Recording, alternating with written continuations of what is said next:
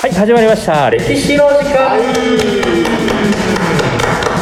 はい。ということでですね、えーこの番組は、えー現役の高校の教員である我々2人で、えー歴史について、えーゆるく軽くざっくりとね、えー語っていくというう番組でえーございます、はい。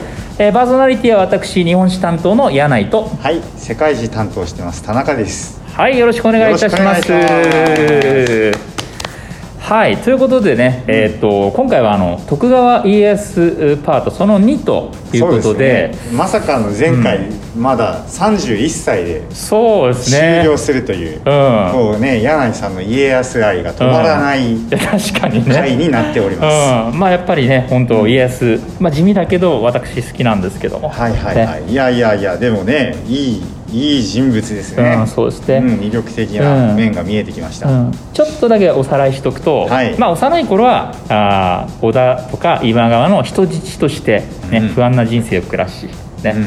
ほんで、えー、と大名としてね独立してからも、まあ、信長と同盟組みながらいろいろ苦労して。うん。で、えー前回は、えー家康最大の危機であった三方ヶ原の戦いについて、えーお話ししたんですけれども、うん。ねまああのねえービビりすぎて脱糞して逃げ帰るというですね、はい。まあ、あの屈辱を味わったあー家康なんですけれども、まあ、そこから諦めずに天下をね。そうですえー取っていきたいと思います、いいでしょうか。はい。はい、えーそしたらですね、えー今日のおテーマ徳川家康についていきたいと思います。はいえー、と前回ね武田信玄に大敗した後の話なんですけども、うん。まあ、その後ですね武田信玄が病死して、うん。まあ、武田の勢力はこう衰えていくと。うん。でえ病死病死だったんですね最後武田信玄ねうん、そうそうそう、ね、だからよくね病死しなければやっぱり武田がねもっと天下に近づけたんじゃないかとかねうん。いろいろ言われますけども、ねえー武田亡くなると。うん。で家康の同盟相手だった信長がどんどんどんどん勢力を広げていくわけですね、はいはいで、えーそんな信長が亡くなったのが、えー1582年の本能寺の変とうん。で信長が亡くなった時点でイエスとしては信長の後を継いで、うん。自分がこう天下取りに加わろうっていうのを考えるんですけども、そこで、まあ、家康最大のライバルが現れるわうんけですよ。うん。なるほど。ね、というと。うん。あのハゲネズミですね。そうですね、うん。噂のハゲネズミ、はい。えー成り上がり者。豊臣秀吉が、ね。第2回でおえ伝えしたね、ーそうですね、まあ、秀吉もね素晴らしい人物なんですけれども、えーその秀吉が、まあ、信長の後継者としての地位を固めるわけです。うん。うんで、まあ、家康からしたらあの秀吉には頭下げたくねえなっていうのがあるわけですよ。うんうん。まずその家康から見たら秀吉ってこう格下なんですよ。ああ価格がねそもそもね。そうそうそう、うん、まずその秀吉なんてもうどこの馬の骨かも分かんないうん。成り上がり者だろっていうのがあるし、うんあとはその信長との関係考えると、家康は信長と同盟関係。はいはいはい。で秀吉は信長の家臣じゃないですか。なるほど。だからそもそもお前の方がランク下だろっていう感覚があるわけですよ、うん。ね、しかもねあの一番きつい戦地任されたりしてたからね同盟なのに。うん、やっぱりそういう自負があるわけあですよ。自負はあるでしょうね、ただやっぱりその経済力とか兵力を全体的に見るとやっぱりナンバーワンは秀吉。うん、で家康はあくまでナンバーツーなんですよ、うんうん。ね、だから家康としてはそのねえーまあ戦果は交えないんだけれども、うん。服従もしないっていうまあ冷戦状態って言ったらいいのかな？はいはいはい、はい、対立してるけども実際の戦闘はしないみたいな、うんうん。そういう状況がまあ何年か続くわけですよ、うんうん。うん。まあ、で秀吉もそう思ってたんでしょうね当然。そうそうそう、うん。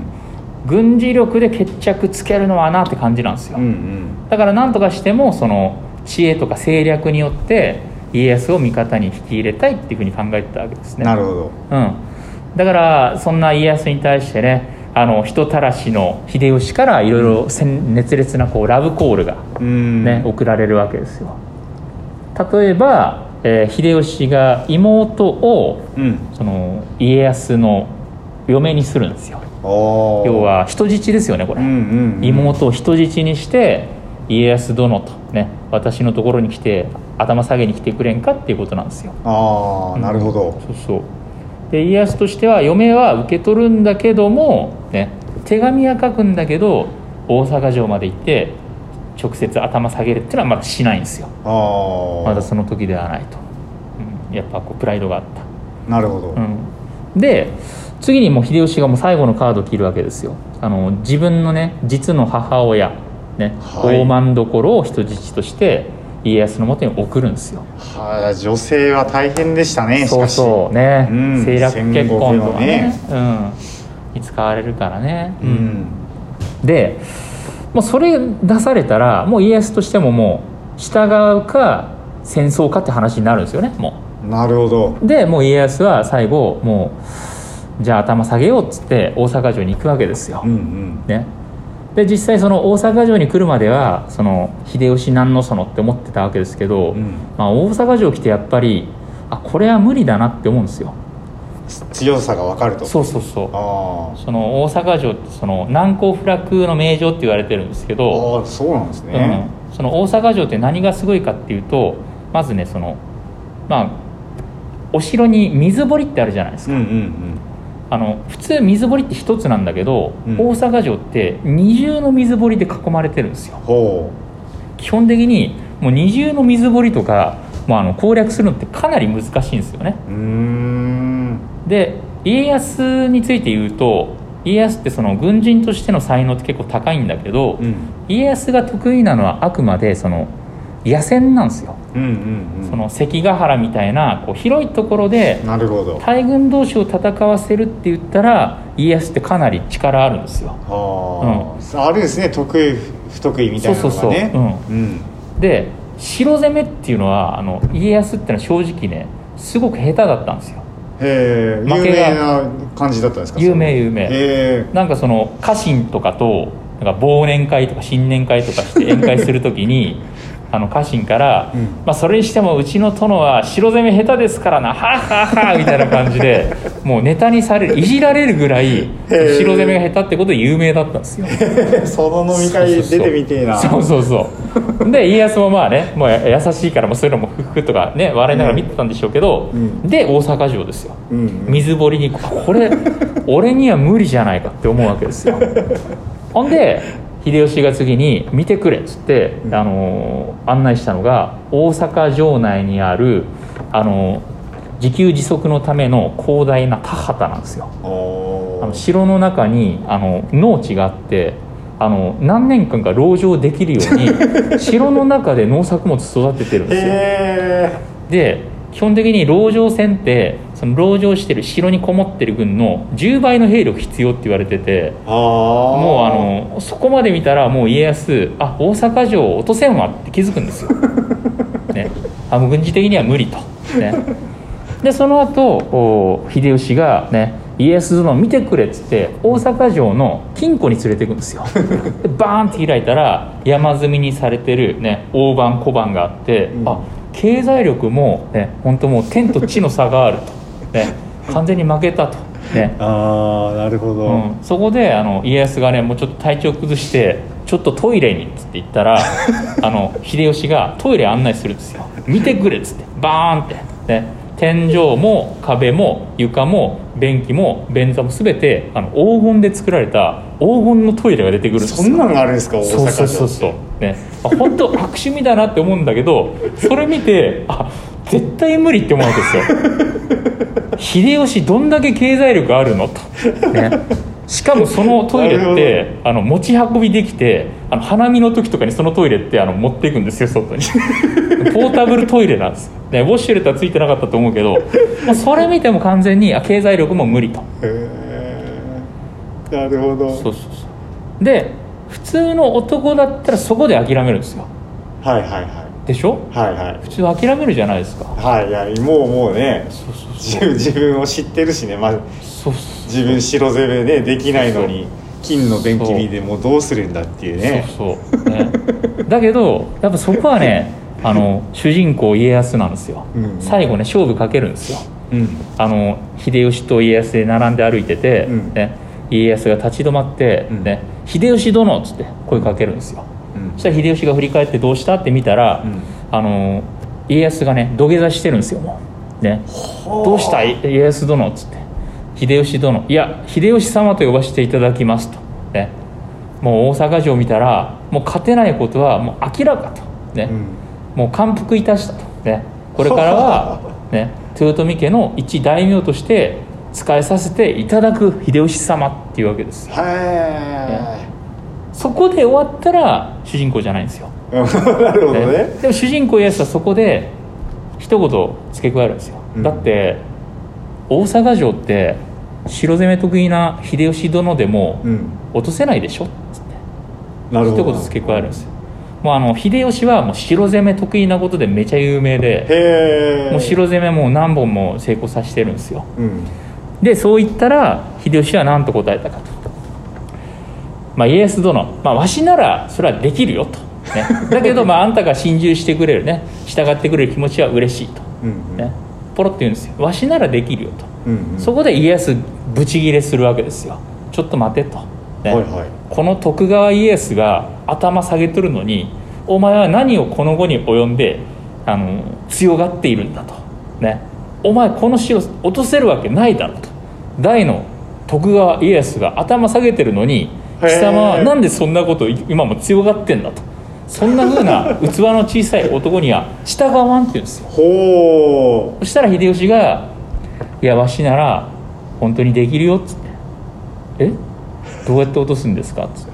うはいはい。家康殿ここだけの話だよ」っつって、うん。城の落とし方教えてくれるんですよ、うん、えー、どうしちゃったんですかね秀吉もねそうそう。まあ嬉しかったんでしょうね嬉しかったんでょしょうね。そうそう。そしいてやだけどねそれ巧みだな、そうなかなか。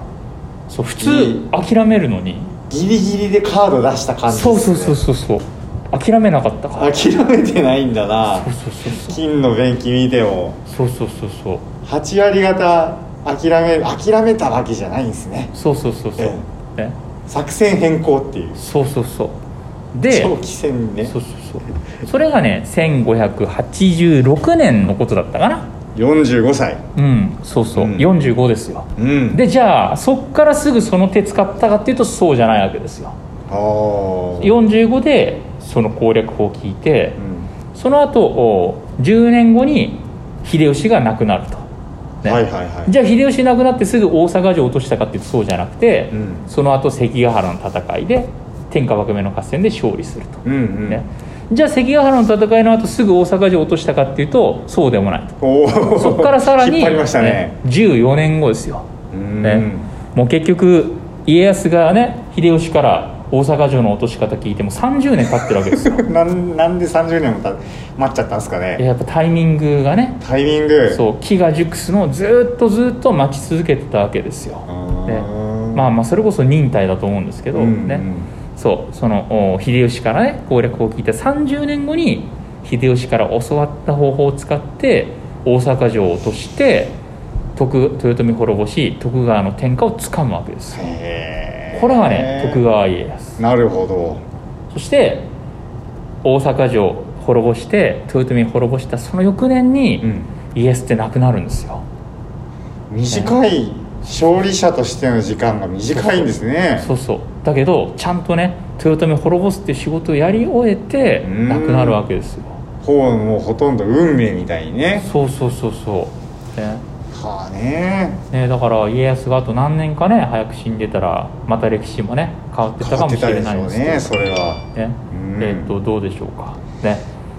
まあこんな感じで盛り上がりますね。ね家康はちょっとつきませんね、うんまあその忍耐の人ではあるんですけど、うん。なんかその忍耐の人家康の人生見てて思ったのがその忍耐っていうのはその思考停止とは違うよなっていうことですね。確かにね。なんかやっぱ忍耐っていうと今だとなんかもう現状を受け入れて思考停止でただ耐えるみたいなうんうん。感じでこう忍耐だ忍耐だって言われる気がするんですけど、まあ、従うに近いみたいなね。ああうんそうそう、うんうん。ね、でも家康の人生考えると忍耐って言いながらやっぱりじゃあ現状を受け入れた上で自分何ができるかなっていうのを考えたり、うん。まあ、実際に行動に移したりしてるわけですよ。うんうんだから忍耐っていうのはやっぱ現状を受け入れた上で自分で考えて行動していくそのことをねうんなるほどね。忍耐でいいんじゃないかなとと思うんですけども。それが最後勝ったわけですね、うんそうそう。いろんなクリエイターイノベーターがいっぱいいたんでしょうけどね、うんうんうんそうそう。この時代にはね。そう。まあ最後に勝ったやつが勝ったと。そうそうそうなるほどね。ね、だからね現代でも結構ねやっぱ学生とかサラリーマンとかでうん。くすぶってる人って多いと思うんですよ、うんうん。ねそのそれこそ忍耐してるなって思ってるー人いると思うんだけど、やっぱねそれもただね思考停止するだけじゃなくてね、うん。やっぱ自分で考えてこう行動を移したりねしていくやつが最後チャンス訪れた時に、ね、チャンスの神様の前髪つかむんじゃないかなっていう、うんうん。そんな気がするんですけどもなるほど、ね、いかがでしょうか。ね。確かにねということで今日はね、うん。私の尊敬するね徳川家康パート2をね、えーお話しさせていただきました。初の初のパート12に分かれての、そうですね。対策となりました。対策ですね,、はい。ねあの二部作ということで。二部作でしたね、はい。うん。ということでね、えーっとこの番組はこのような形で、まあ、歴史に関してね、えーゆるく軽くねざっくりだったかはわからないですけど、ね、たまにたまに熱くなると、そうそう。たまに深掘りしながらねたまにあの語っていきたいと思いますので、はいはい。えーよろしければね、えーこれからもお聞きください。はい。ということで、柳井さんやりきりましたね。はい、今日もやりきりました、ね、ということで、えー今回ははい。ここまでにしたいと思います、はい。ね。えーご視聴ありがとうございました。さようなら